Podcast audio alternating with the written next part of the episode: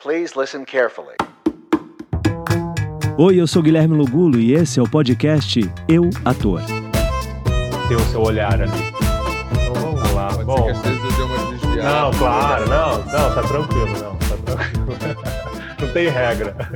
É, bom, muito, muito, muito obrigado, João Vitor, por participar aqui do podcast Eu Ator. Estou muito feliz. A gente teve a, a, a, a possibilidade de trabalhar junto em Rock Story e ali conheci um pouco mais do seu trabalho.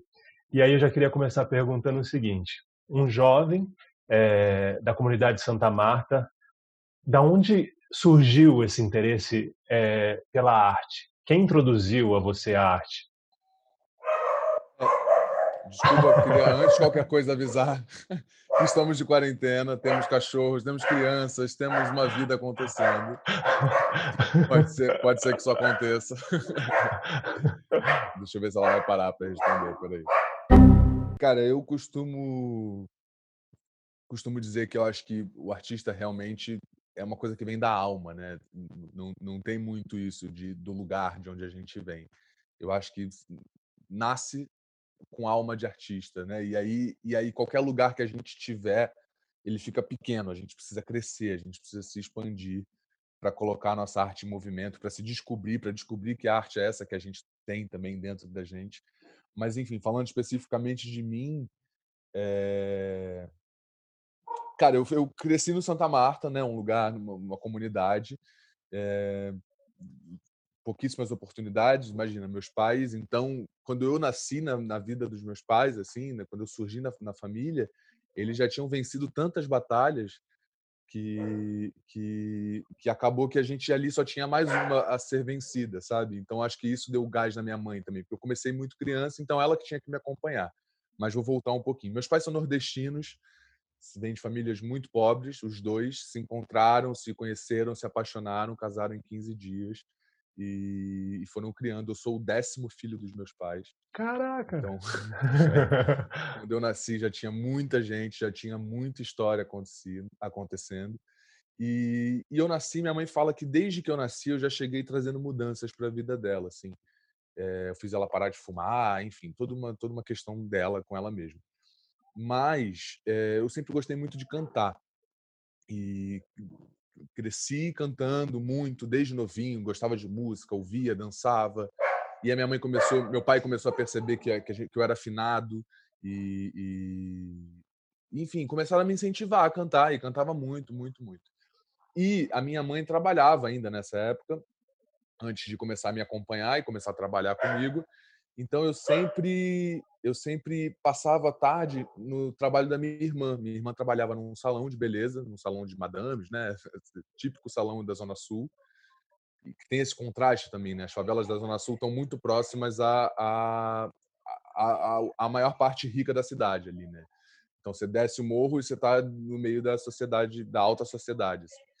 Enfim, e aí é, eu passava bastante tempo nesse salão da minha irmã e lá nesse salão eu cantava, fazia coisas e as madames geralmente me davam dinheiro, me davam uma caixinha, eu passava o bonezinho no final.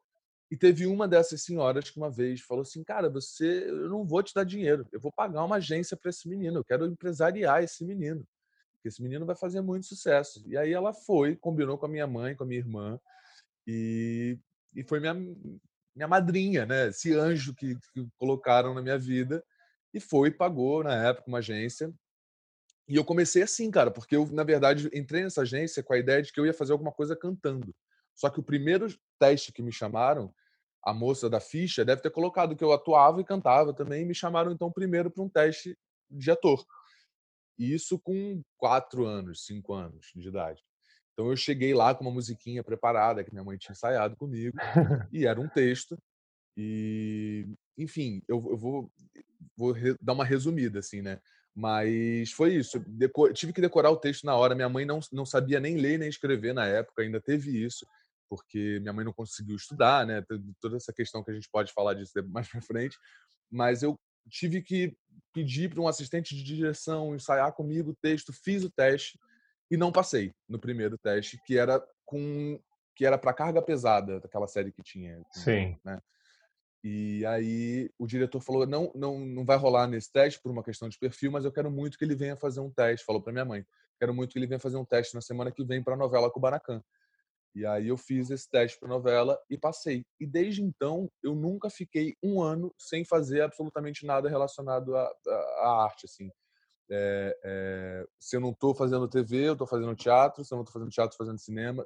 Desde 2003 até hoje, todos os anos eu estou em movimento, estou trabalhando com alguma coisa. Então é isso. Eu falo desse lugar porque não era um lugar que para mim era latente, né? Principalmente criança e que me foi colocado e que hoje em dia não vivo sem. Né? Então foi se apresentou para mim o teatro, a TV, né? enfim, a, o ator, o meu lado ator foi um lado que se apresentou para mim. Até então eu sempre quis muito cantar, sempre gostei muito de música. Que maravilha! Mas então essa essa inspiração da música era o quê? Seus pais escutavam muita música em casa? Porque alguém deve ter te é, devia ter isso, né, em casa, um ambiente musical ali para você gostar e, e meio que que se arriscar a cantar? Como é que foi isso? É, é meu, meu pai, é, o, o, que eu sei assim, é que meu pai teve uma ligação muito forte com a música quando ele era adolescente, tocava violão, só que na cidade que eles moravam, uma cidade vizinha pequenininha, é, ele começou a trabalhar com coisas de política e fazia jingles para política, sabe? Fazia jingles para políticos, umas coisas assim. E política em cidade pequena não, não, não dá muito certo, assim, dá, dá, realmente muita confusão, tem, tem morte, tem muita coisa, assim, né? E aí meu pai pegou um bode da, da música, pegou um bode do violão desse lado dele e abandonou. Meu pai não sabe fazer mais um acorde no violão. E cresceu, quer dizer, cresceu a vida toda ouvindo música, muita música, ouvindo muitas referências boas, sabe? Eu cresci ouvindo Chico Buarque, cresci ouvindo Caetano Veloso. Então eu era uma criança que sabia cantar todas essas músicas e tinha um gosto musical muito maduro, né, para minha idade assim. Adorava as músicas do Cazuza, eu ouvia tipo Cazuza três vezes por dia o CD inteiro sabe? E, e, cresci ouvindo isso, com essa sensibilidade aflorada e tudo isso. Minha mãe cantava muito também. Minha mãe eh, cozinha muito bem e ela tem o vício de que, de, enquanto ela cozinha, ela canta, assim. Então eu, eu fecho o olho, e consigo visualizar ela cantando, lembro das músicas que ela cantava. Então acho que, que eu fui pegando gosto, assim, sabe? Ah, que massa isso. É. E aí, a, a, a, sua primeira grande oportunidade na TV foi o Pedrinho, né, no sítio do Pica-Pau Amarelo. Você ali estava com que idade? Já com seis, sete anos? Mas, é, é, de seis. É, quando eu entrei no em Kubanacan, eu tinha cinco para seis. Aí acho que o sítio foi seis para sete. Fiquei três anos assim no sítio. E aí, como é que é essa, essa responsabilidade de um ator mirim, né? ali trabalhando com Sininha de Paula, que é super, né? É. Correta, rígida. É, como é que foi essa experiência para você? Você acha que ali foi a sua escola? Eu, eu tenho certeza que o Cid foi uma grande escola. Porque tem isso que você falou, né? Além de tudo, além de, de, de ter essa oportunidade de estar ali aprendendo com todo mundo, a gente vivia realmente, enquanto criança, um lugar muito mágico. Então, além de tudo, além de toda a responsabilidade de estar fazendo um protagonista aos sete anos de idade, porque é isso, né? Pedrinho, Emílio e Narizinho estavam em absolutamente todos os episódios. A gente gravava todos os dias. Mas, enfim, além de estar com essa responsabilidade, tinha esse lugar mágico que o sítio permitia também. Então, tinha um toque de responsabilidade com uma diversão que tornava tudo muito leve, muito gostoso. Eu acho que só consigo definir que o sítio foi minha escola hoje em dia. Na época era realmente uma diversão para mim estar ali, sabe? Fazer aquilo. Eu ia, eu, eu gostava de, de estar ali, gostava de decorar os textos, gostava de fazer tudo. E tive a oportunidade de encontrar com a dona Anissete Bruno, com a Sueli Franco, com a do Moraes, contracenei com Ari Fontoura, com Chico Anísio, muita gente, sabe? Que João Acaiabe, imagina, atores que estavam ali há muito tempo e, e aprendi muito com eles. E, mas é isso que eu estou te falando, eu só consigo realizar essa escola hoje em dia. Na época, realmente era uma grande diversão e um grande prazer estar fazendo aquilo ali, sabe?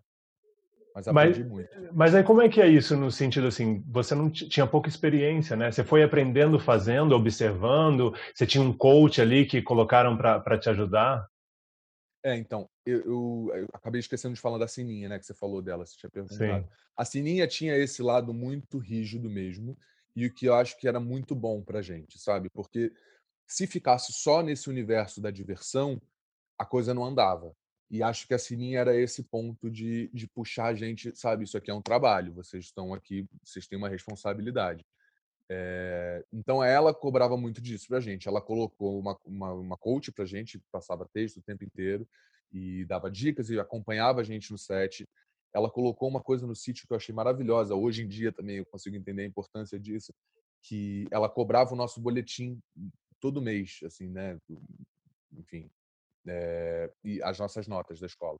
E se a gente estivesse indo mal, se o trabalho estivesse atrapalhando a escola, ela mandava os autores reduzirem a quantidade de cenas e tirar Olha. a gente das cenas.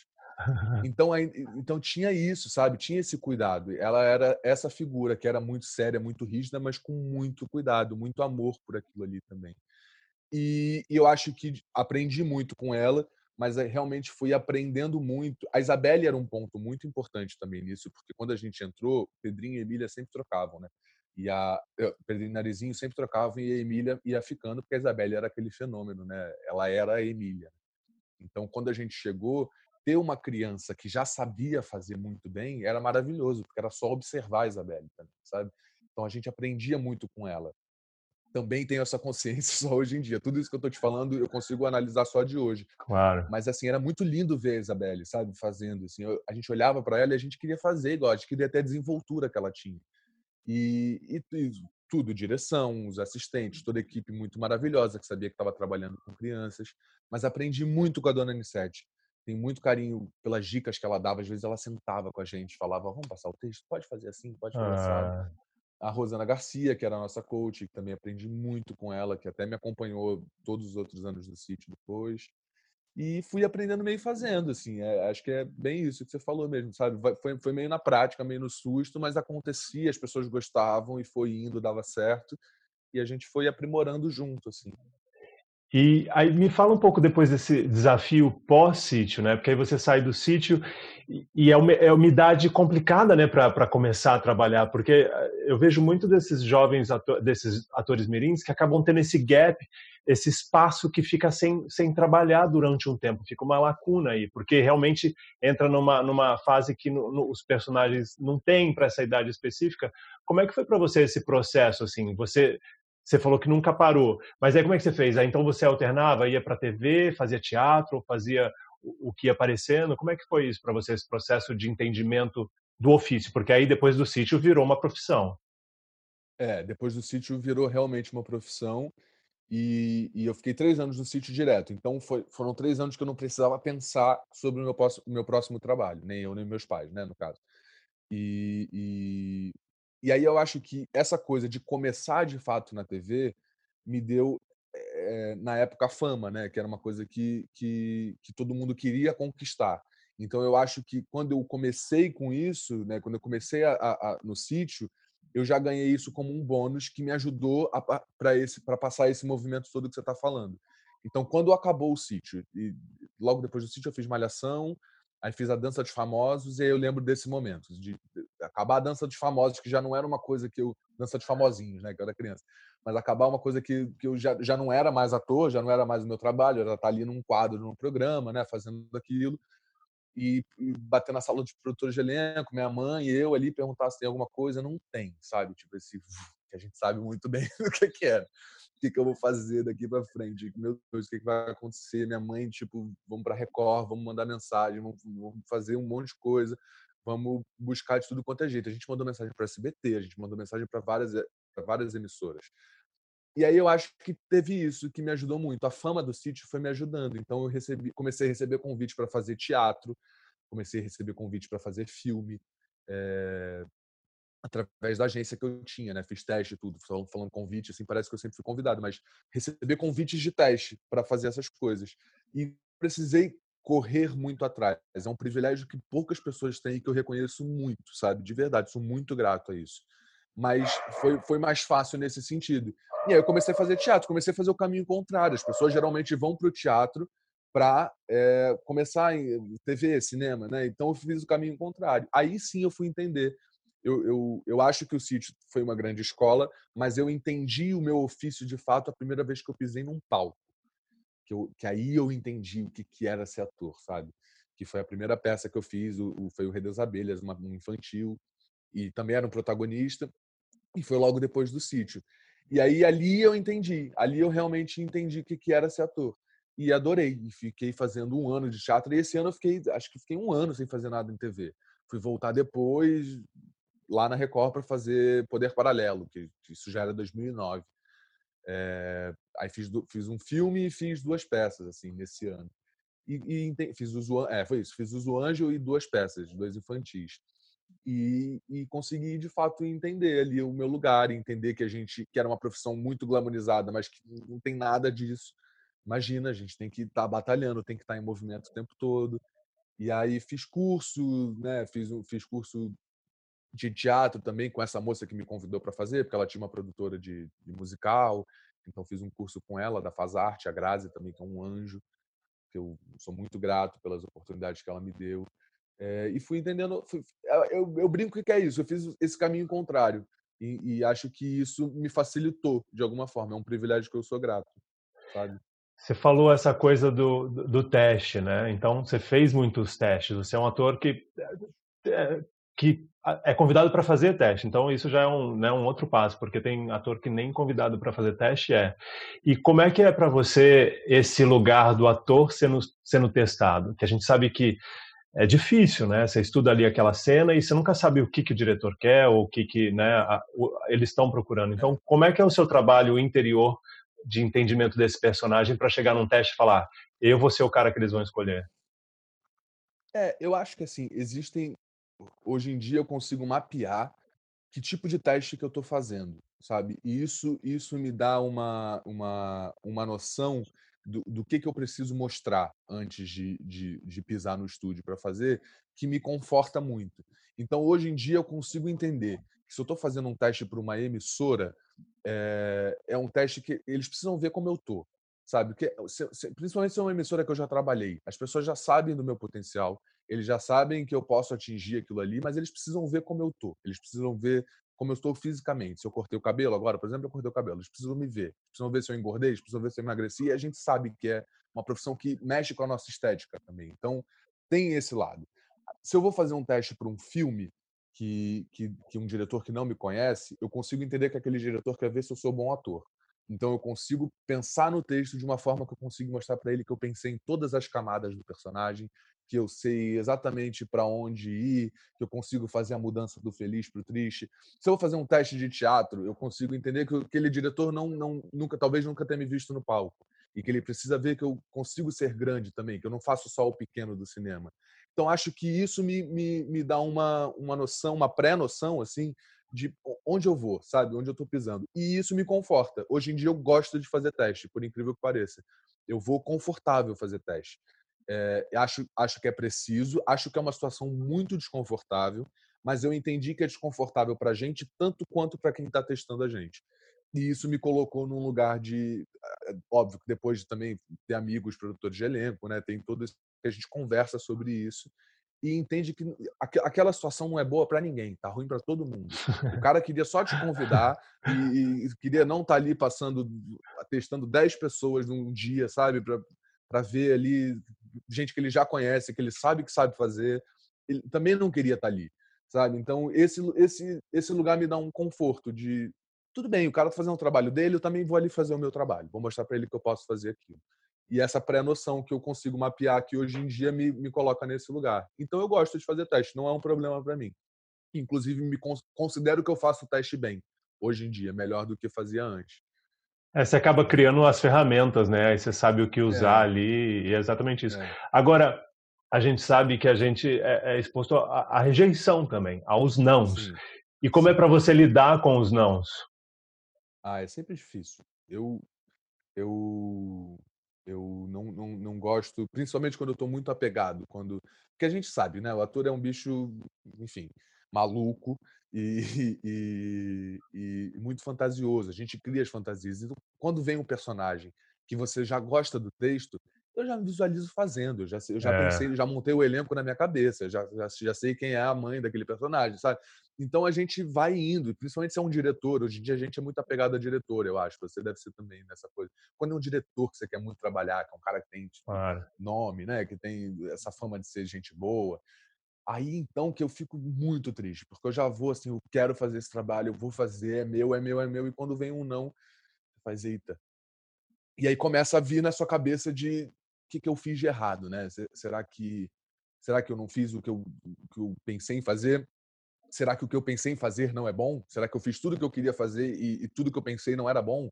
Sabe? E, e acho que esses questionamentos são muito bons para gente. Eu acho que o não fortalece muito né, nesse lugar de, de... Você, se prepara mais para o próximo, você, você consegue entender aonde você podia ter sido melhor, você consegue mudar, sair da forma. O ator tem muito isso também, né? Às vezes a gente se pega numa coisa que a gente acha que deu certo e acredita naquilo, e até que você receba um não com aquilo que você acha que está muito bom, você vai segurar aquilo até o final, né? Aquela ferramenta que você escolheu. Então, até vir um não, você fala, nossa, tá dando certo. Quando vem o um não, você fala, nossa, preciso mudar isso, preciso me reinventar. Isso, isso eu já mostrei para as pessoas, sabe? Tem esse lugar. O não, ele só me, me, me, me conforta nesse lugar de, de entender que eu preciso me movimentar mais que aquilo que eu estou fazendo já as pessoas talvez já não acreditem mais tanto quanto acreditaram no ano passado. Então eu preciso fazer um curso. Aí ele me dá esse movimento de recebi ou não, sabe? Preciso estudar, preciso sentar, preciso ver uma nova técnica, preciso acreditar em uma outra coisa, preciso buscar sobre respiração. Eu preciso desse não para me colocar em movimento, senão eu fico muito estável. E, e hoje em dia, né, também tem uma coisa do não que é muito gostosa para mim, pelo menos, que é como a gente convive com muitos atores, muitos colegas, né? E a, a gente consegue, eu pelo menos tem, sei lá, dois atores que sempre batem personagem comigo. Não sei se você tem isso. Sabe? É, tem, tem. Tem aquela de, paleta é, ali. É. Tem aquela paleta que você fala, tá, então eu sou hum, parecido fulano tá aqui, é. é. é. E, consequentemente, esses do, essas duas pessoas são, são meus amigos, sabe? Então, hoje em dia, tem o conforto de o não para mim foi o sim para um deles. E isso me, me, de alguma forma me, me deixa confortável e feliz e vamos pro próximo, sabe? É, é um bom olhar esse. No, é, é um bom olhar, é um bom olhar. Difícil, mas é um difícil, bom olhar. Difícil, difícil. Lá, lá, lá, lá, atrás dava, dava mais... Criança é muito difícil. É. Eu acho, só, só para falar disso rapidinho, porque é um lugar muito perigoso do ator mirim acho que a gente pode falar disso para pra, as mães que estão assistindo e querem colocar o filho, né? Enfim, acho que esse o, o podcast resume abrange muito, né? Esse, sim, esse caminho. Sim. É, então eu acho que no caso do ator mirim é, é um pouco mais complicado, porque quando o sonho começa a deixar de ser da criança e passa a ser da mãe, aí a gente está pisando num território muito perigoso, sabe? Aonde o não não é só a rejeição do diretor para o ator mirim, é o não é a rejeição da mãe para o filho, sabe? Por que, que meu filho não pegou esse personagem? E isso foi um lugar que eu nunca tive com a minha mãe, graças a Deus, mas vi muito acontecer e vi muitas crianças pirarem por conta disso. Você, é, em Verdades Secretas, teve um personagem super delicado, né? E fez cenas muito delicadas.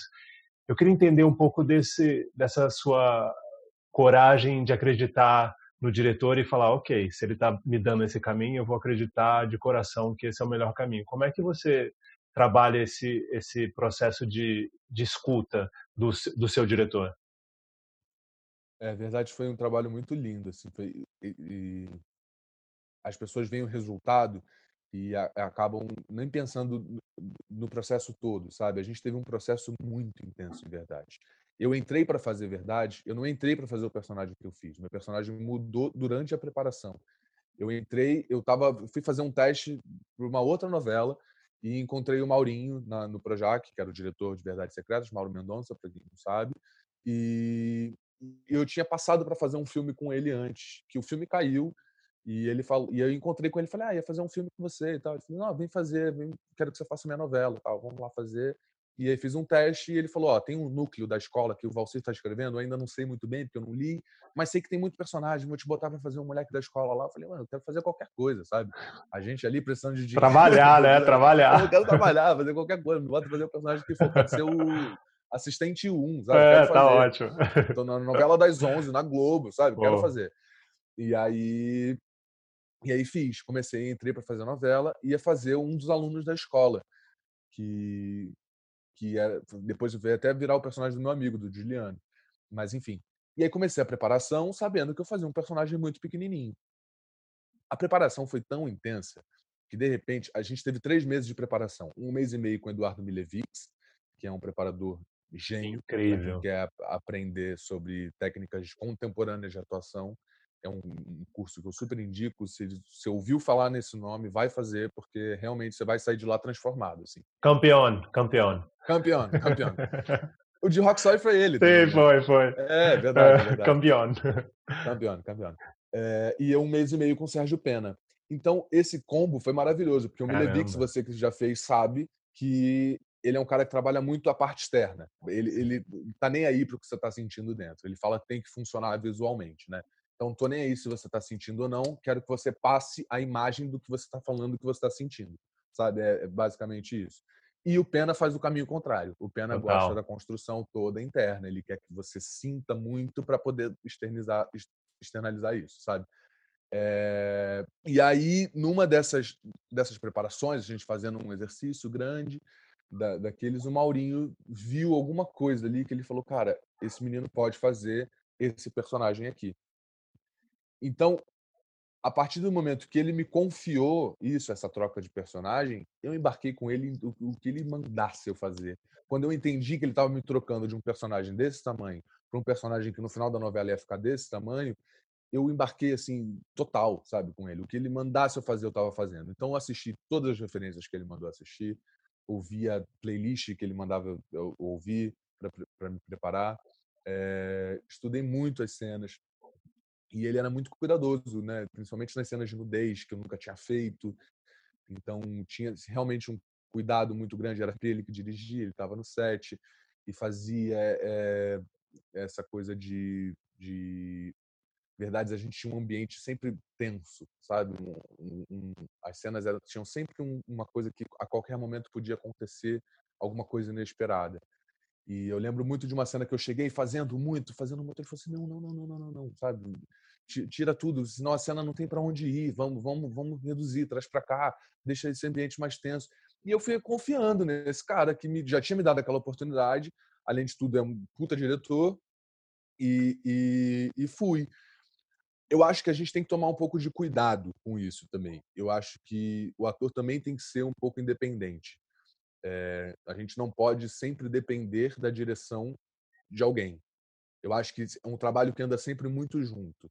Quando eu entendi o meu lugar como ator no set, isso me deu um conforto de estou pisando num ambiente que é meu também, sabe? É, eu também pensei coisas para esse personagem, também pensei coisas para essa cena. A gente pode sentar, vamos debater, eu te escuto, você me escuta e a gente chega num lugar junto. Eu, eu preciso da sua direção, né? O nome já diz isso, né? Mas, o, mas as escolhas também são minhas dentro da direção que você me dá, né? Então, isso é uma coisa que me, me, me, me, me colocou em outro lugar como ator, assim, sabe? Hoje em dia eu consigo realmente discutir a cena com o diretor sem o medo. É, a gente tem esse esse medo de, de, de se colocar, de falar, não, então eu vou acatar sempre o que o diretor fala, porque é a voz máxima no set, sabe? E, e eu sou só um ator. Não, eu sou o ator. É, é o meu rosto que está ali no final das contas, né? Então, tem isso. Eu, eu, o Maurinho foi um cara que eu não precisei muito discutir, sobre isso, porque eu confiava muito nele e gostava das direções dele, mas já trombei com outros diretores nas quais eu não concordava com absolutamente nada que ela estava falando. E, e, aí tem, tem um embate ali, né? Porque você tem uma figura de autoridade no set, falando uma coisa que você não acredita, que você tem que, né, ter, teria que acreditar, né? é. teria que acatar, no caso tem que acatar é. e, e, e, como fica esse né esse diálogo ali no meio como como que a nossa como que a gente consegue se posicionar também colocar as coisas que a gente acredita. É, então eu tenho eu tenho esse, esse trabalho. Você tinha perguntado como funciona a minha escuta. Eu escuto muito gosto muito de escutar mas gosto muito de discutir também e quando e quando a gente chega em algum ponto junto é o que mais funciona para mim se eu não concordar de jeito nenhum com o que o diretor está falando, eu vou dar um jeitinho de colocar alguma coisinha ali que eu.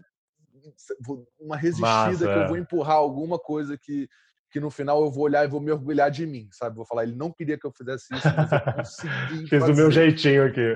Do meu jeitinho, que consegui enganar até ele de que eu estava fazendo o que ele queria. Sabe? Boa, boa, boa. E aí, em Rock Story, por exemplo, você fazia parte de, de uma banda de garotos, né? e você foi colocado, você toca violão e foi colocado para tocar bateria, cara. Como é que foi isso, assim? Sim, tipo, do nada, agora eu vou ter que aprender a bateria. Tenho três semanas, dois meses para aprender bateria. Como é que isso, isso eu tocava mesmo, cara? Era fenomenal. Eu ficava encantado com a banda. Eu amava a banda. Era a parte que eu mais adorava. Acho que eu e o Brasil inteiro, né? A coisa Sim. da banda, porque tinha uma energia de vocês ali, uma super química. Mas me fala isso, de entrar um personagem que você tem que aprender algo novo, que é muito legal. Mas como é que é isso para você? É, eu acho que é isso. Você falou, eu, eu, eu, eu gosto muito desses desafios, né? A bateria realmente foi um desafio muito grande, talvez um dos maiores que eu já tenho. Assim. Porque foi, foi bem isso que você falou. A gente tinha um mês para poder conseguir tocar como uma banda, uma música que fosse. Só que Nicolas não tocava absolutamente nada de guitarra. A primeira aula dele de guitarra eu assisti, ele dava soco na guitarra quando ele fazia.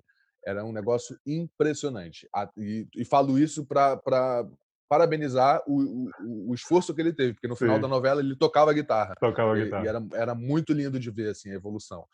Aí o Enzo, que era o que mais tocava, não, não, não começava na banda. Ele só ia entrar na banda no final da novela. então, tipo, o que mais toca não tá aqui, tira ele. O João, que é o único que toca violão mais ali de, de todos, vai para bateria, porque é o que mais tem noção de música. E, então, assim, foi meio. Eu, Louco, eu não consigo né? entender que, que, como foi escalado esse negócio da banda. Mas deu certo, né? Parabéns para quem fez isso. Parabéns para a Vanessa parabéns para o Denis. Assim, muito, porque é. deu muito certo. A gente se dedicou, né? Horas de ensaio, horas no estúdio, todo mundo junto e, e fazendo. Eu amo bateria. Hoje em dia, até hoje, eu estou escutando uma música, eu me pego fazendo os que exercícios legal. de bateria. E, e, se eu vejo uma bateria, eu quero muito tocar, quero muito sentar para fazer. É, óbvio, a gente tinha todo, toda uma estrutura que não deixava a gente se expor num lugar ruim, né? A gente tinha os nossos diretores musicais, tinha a Claudinha, tinha, tinha os meninos lá do, de som da Globo mesmo, né? O, o Rogério Vaz, né? O Roberto Vaz, É, o Rogério, Vaz. o, o Musli também, o Daniel. É, é, é, o Daniel. Exatamente. É, então, eles também armavam a gente de um jeito que quem via o resultado final é. às vezes não sabia do que estava rolando. Às vezes, tipo, o Nicolas estava tocando e o guitarrista estava no fundo ali pro tá lado. Não, é, é, E isso, e o nosso trabalho é isso, né? A gente às vezes fica falando, eu, eu tenho muito isso, de eu quero fazer, sabe? De uma coisa com dublê ah, é, vai fazer essa cena, precisa chamar um dublê. Não, não quero dublê, eu quero fazer porque eu quero sentir. Só que o nosso trabalho é exatamente mentir. A gente tem que fingir sobre as coisas, né? Sim. Então, depois que eu entendi isso também, o começo da novela tinha muito isso. Eu queria tocar todas as músicas. Depois de seis meses de novela, que a gente tem um dia para ensaiar Nossa. 15 músicas. Não, show, e era ao vivo, era tocado ao vivo. A gente tocava ao vivo. Isso vivo. era muito louco. A gente tocava ao vivo. Muito louco, muito louco. E ainda tinha isso, a gente tinha que tocar ao vivo três vezes cada música. Aí eu comecei a entender, tipo, ah, então não preciso tocar o bumbo, porque meu pé não tá pegando, não tá aparecendo. Então tá, já é menos uma coisa para aprender, sabe? Menos uma coisa para me importar. Então ficava só aqui na mão. Eu fui, fui me armando de, de, né, de, de formas que eu pudesse passar o melhor pro, pro público, assim. E foi uma novela que deu muito certo, era muito divertido fazer. Não sei se para você foi tão divertido. Muito, não, mim, demais. Eu me eu amava fazer, sabe? E era só musicão, né? Umas músicas legais pra caramba, é, né? É, só musicão. A escolha de repertório era ótima, né? Muita música brasileira, né? Que, que é o que eu acredito e, e que falta também passar isso adiante, né? É, e, e Rockstar, só pra fechar, assim, tinha um desafio a mais para mim, que era essa coisa de fazer a banda, a boy band, sabe? Porque os meninos, tipo, o Nicolas talvez fosse, o Nicolas e o Michael talvez fossem os que mais tivessem esse lugar do, do, do gatinho, sabe? De fazer, sorrir. E eu, eu e Danilo muito menos, assim. A gente, a gente tinha nada. A primeira vez que a gente se encontrou, a gente coçava a cabeça. Falava, e tinha que dançar, né? Rafael fazendo as coreografias. Dançar, fazendo umas coisas, assim, sabe? então, então teve... Acho que esse desafio, para mim, foi maior do que o desafio da bateria. Porque o desafio da bateria Porra. era música, sabe? Vou sentar fazer uma aula. A, a, coisa de sexualidade, sabe? De mostrar, de fazer. De pagar de gatinho, né? Pagar, pagar de gatinho, de gatinho. Era muito difícil. E, mas deu certo, rolou, foi, foi um sucesso, né? Mas você acha que agora, a partir de agora, você tem. Quais são suas expectativas no sentido? Porque a gente trabalha com toque, a gente trabalha com a troca, é, é aglomeração, né? O que a gente faz é aglomeração. Um set de filmagem não são aqueles dois atores que estão ali na tela, é, são os dois e atrás você tem mais 50 pessoas. Como é que você acha que vai ser isso a partir de agora? Vai ser, tipo, É, eu, eu paro para pensar sobre isso às vezes e, e, às vezes eu desisto porque começa a me dar uma certa agonia. É. É, mas confesso que assim, eu acho que eu até comecei a falar um pouco disso. Eu acho que a gente está no processo de se reinventar e acho que somos capazes de, de achar soluções geniais para fazer coisas. Tipo, o seu movimento de estar tá aqui, você sabe, é, eu admiro isso. E acho que você está mantendo o seu movimento, você está encontrando pessoas, não encontrando pessoas, né? Mas não deixa de ser um encontro. A gente está aqui trocando, né? E, e, e, atingindo outros lugares. Eu acho que a gente vai ter que se adaptar, realmente. Acho que em algum momento vai voltar, né? Vacina, com tudo isso, eu acho que a gente consegue se aglomerar e fazer tudo isso, mas acho que é um momento importante para entender do que, que as pessoas precisam também, sabe? De qual, qual a real necessidade de, de das pessoas, o que, que as pessoas querem ver, que tipo de conteúdo elas querem consumir. E, e, acho que essa pandemia trouxe um pouco esse esse movimento. Eu, por exemplo, tenho todo esse meu lado da música que eu comecei a conversa falando, que sempre foi o meu maior sonho e nunca dei atenção para isso.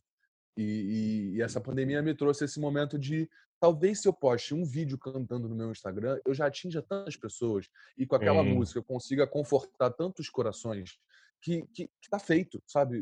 Essa é a minha função, esse é meu trabalho como artista. Tocar corações, mexer com, né, com, com os sentidos das pessoas, que, que eu consiga acalmar alguém com uma música que eu fiz, uma pessoa que seja, tá, tá, feito, sabe? Então acho que tem esse lugar de ressignificar. Acho que a gente vai ressignificar algumas coisas e acho que algumas outras vão ou acabar ou realmente vai voltar a ser como era antes daqui a um tempo com, com vacina com tudo isso. Acho que a gente precisa incluir isso também na esse momento que a gente está passando nas dramaturgias, porque acho que esse momento também foi muito importante para dividir, né? Essa coisa de quem acredita, quem acha que é só uma gripezinha, quem acha que não, né? Tem, tem, tem essa coisa de, de realmente estar dividido, assim. E, e, e, acho que a gente precisa incluir é, é, tudo isso que a gente está vivendo nas dramaturgias. Acho que precisa escrever sobre isso, precisa escrever sobre a pandemia, precisa investigar como que as pessoas porque a gente tá tendo, a gente é muito privilegiado, né? Estamos aqui conversando, você está na sua casa, no seu apartamento, estou aqui e tem gente que nem tem isso, sabe? E, e, e tem gente que não para para pensar que tem gente que não tem isso.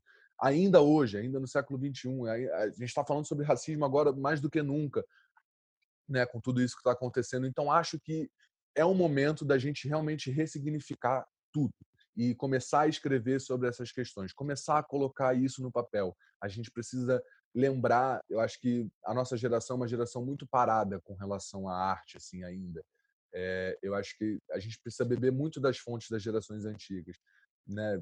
Quem viveu na época da ditadura e esses músicos maravilhosos estão aí, Caetano, Gil, né, Chico, todo mundo, a gente precisa aprender muito com essa galera, porque é uma galera que, faz, que usava a arte como resistência.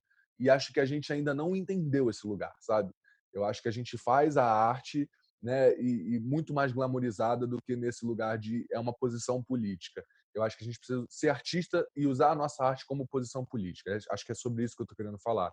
E começar a colocar é, é, o que a gente pensa sobre esse momento, sobre tudo que está acontecendo nas nossas discussões, no palco, numa música, num show, e criar esses ambientes para conscientizar essas pessoas que são ignorantes no sentido real da palavra. Falta informação. E, e às vezes a, informação da novela, a informação do, do, do, do que elas podem consumir não, não atinge, sabe?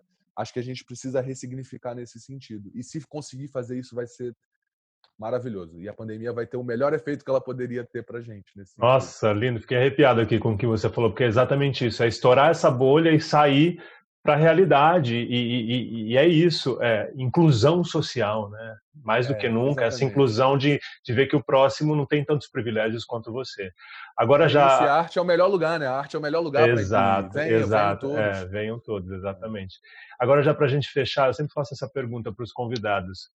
Você, João, com toda essa sua trajetória né, de vida, de conhecimento, experiência, é, se você pudesse voltar lá atrás para aquele jovem chegando no Projac pela primeira vez para gravar o sítio, o que você falaria para aquele jovem?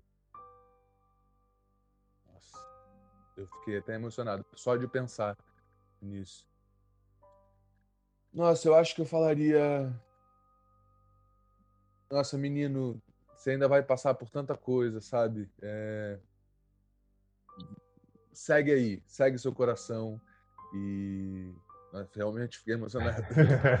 é, realmente segue, sabe? Segue seu sonho, segue seu, seu caminho, seu coração. Você vai. Você vai passar por tanta coisa que você nem imagina. Então, tenta não pensar nisso agora, sabe?